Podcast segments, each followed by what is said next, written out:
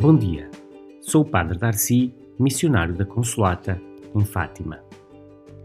O Evangelho desta segunda-feira relata a chamada multiplicação dos pães segundo a narrativa de São Mateus. Há dois mil anos, Jesus olhou para a multidão que o escutava, teve compaixão das pessoas e agiu. Como é que hoje agiria cada um de nós? A proposta dos discípulos, perante o problema da multidão que seguia atrás de Jesus, era de a despedir, para que pudesse ir comprar pão noutros lugares. É a solução de muita gente perante as necessidades da nossa sociedade.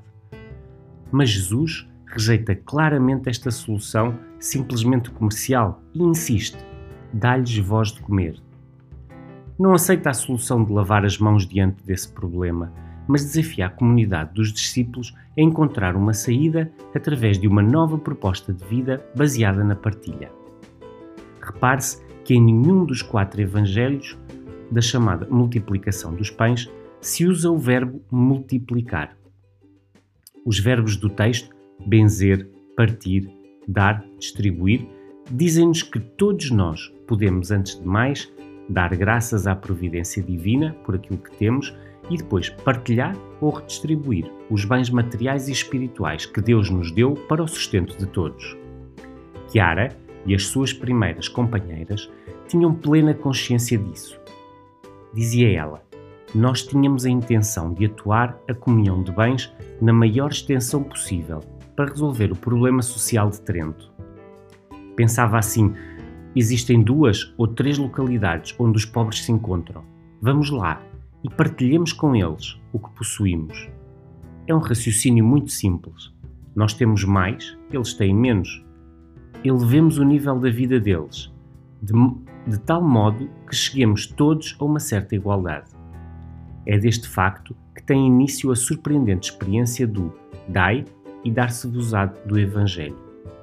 Em plena guerra, alimentos, roupas e medicamentos são colocados em comum com extraordinária abundância nasce a convicção de que o Evangelho vivido contém, em germe, a solução para os problemas individuais e sociais. São João Paulo II dizia que precisamos de uma nova fantasia da caridade, que se manifeste na capacidade de pensar e de ser solidário com quem sofre, de tal modo que o gesto de ajuda seja sentido não como esmola humilhante, mas como partilha fraterna. Será preciso então combater o vírus do egoísmo humano, consumismo, desperdício, apego às coisas, ambição e acumulação, para que, vivendo com simplicidade e sobriedade, não falte o essencial para a vida e dignidade de todos. Em conclusão, para saciar uma multidão, Jesus não partiu nada. Precisou daqueles cinco pães de cevada, que era o pão dos pobres, para matar a fome dos cinco mil.